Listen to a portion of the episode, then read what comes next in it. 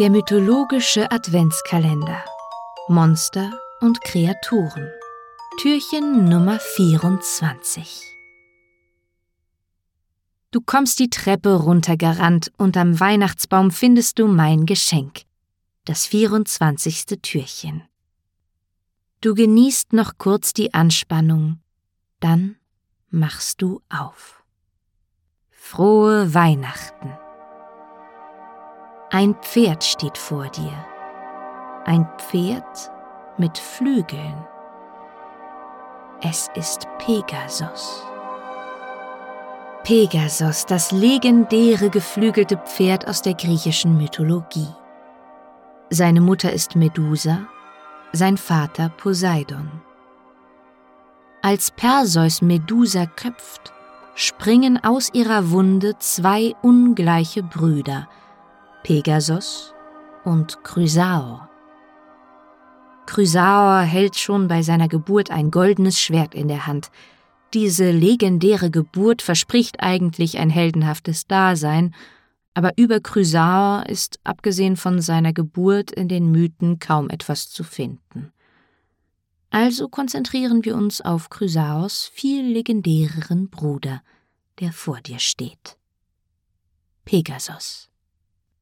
Mit blutbespritzter Mähne springt Pegasus also aus dem offenen Hals der geköpften Medusa.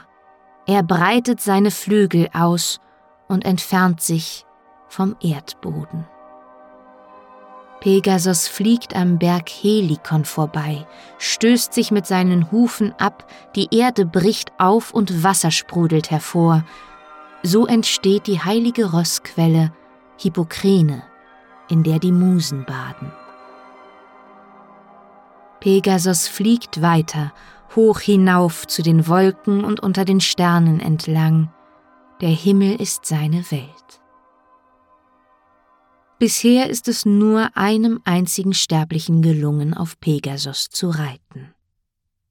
Bellerophon oder Bellerophon. Ich muss mich jetzt für eine Version entscheiden, ich weiß nicht genau. Sagen wir Bellerophon. Bellerophon wurde aufgetragen, ein ganz anderes Wesen zu besiegen, ein Monster, Chimera. Chimera ist eins der Kinder des Typhon mit Echidna, und sie hat eine wirklich merkwürdige Gestalt.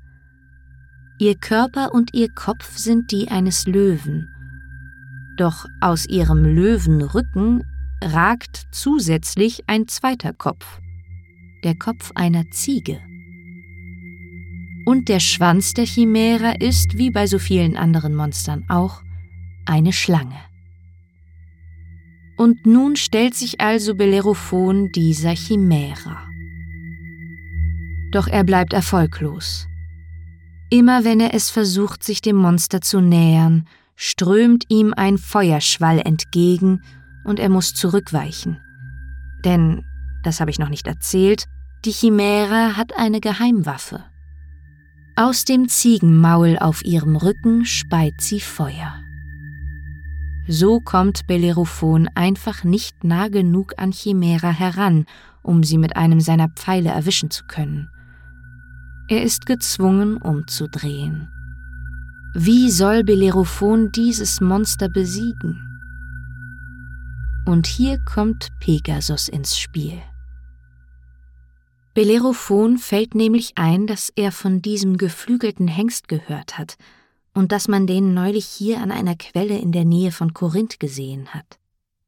Mit so einem fliegenden Pferd hätte Bellerophon vielleicht eine Chance gegen die Chimära.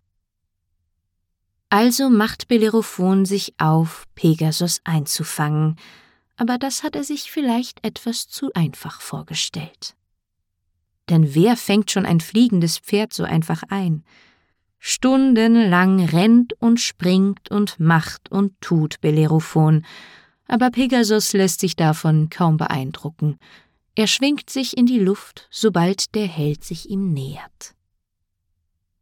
Als Pegasus landet, geht das Spiel von neuem los, und die Jagd geht weiter, bis die Nacht hereinbricht. Entmutigt schlägt Bellerophon sein Lager auf und schläft. Am nächsten Morgen geht er zu einem Seher, der ihm sagt, es weiter zu versuchen. Sollte es ihm auch heute nicht gelingen, solle er zum naheliegenden Tempel der Athene gehen, sich auf ihren Altar legen und dort schlafen. Bellerophon tut wie ihm geheißen. Er versucht Pegasus zu fangen, scheitert, geht zum Athenetempel, legt sich auf den Altar und schläft. Und tatsächlich kommt Athene dem jungen Helden in seinem Traum zur Hilfe. Während er schläft, flüstert die Göttin ihm zu Geh zu Poseidon, opfere ihm einen schneeweißen Stier und zeige ihm dieses Zaumzeug. Als Bellerophon am nächsten Morgen aufwacht, liegt neben ihm tatsächlich ein elegant verziertes Zaumzeug. Und dann, mit der Hilfe des Poseidon, gelingt es ihm endlich Pegasos einzufangen. Er legt ihm das magische Geschirr an und dann steigt er auf. Erst muss er ihn noch zähmen. Geduldig reitet Bellerophon das fliegende Pferd ein. Erst auf dem Boden, dann in der Luft. Er spielt mit der unglaublichen Geschwindigkeit, die Pegasus erreichen kann. Dann sind sie bereit und ziehen los, um die Chimära zu besiegen. Bellerophon hat auch schon einen Plan. Fliegend weichen sie dem Feueratem aus.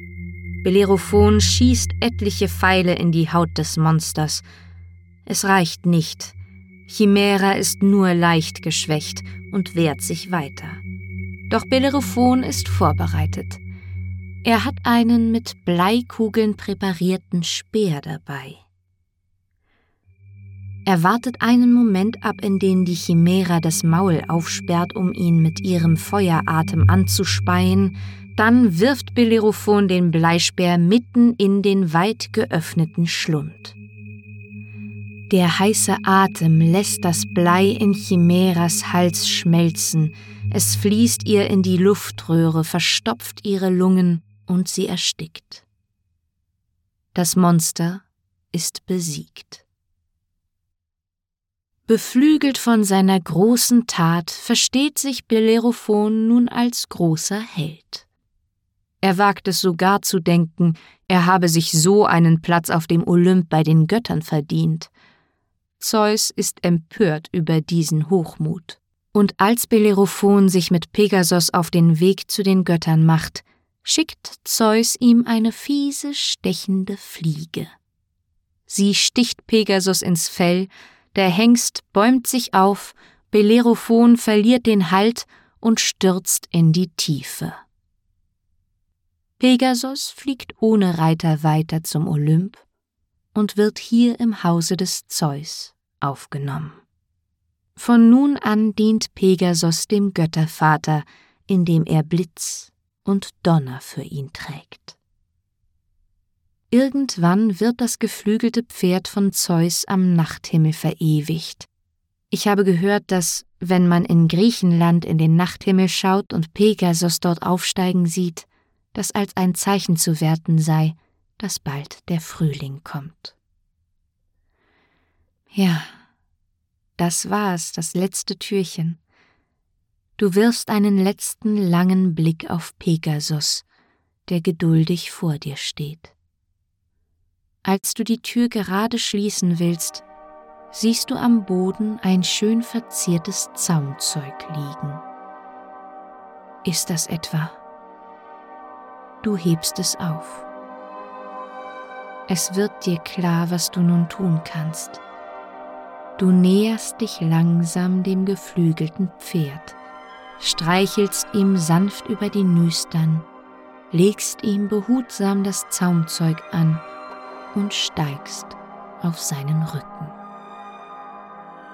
Ihr schwingt euch in die Luft und so fliegst du hoch und weit, so weit, bis ins Jahr 2024. Frohe Weihnachten, mein liebes Chaoskind. Flieg gut rein. Mögen die Götter auch im neuen Jahr mit dir sein.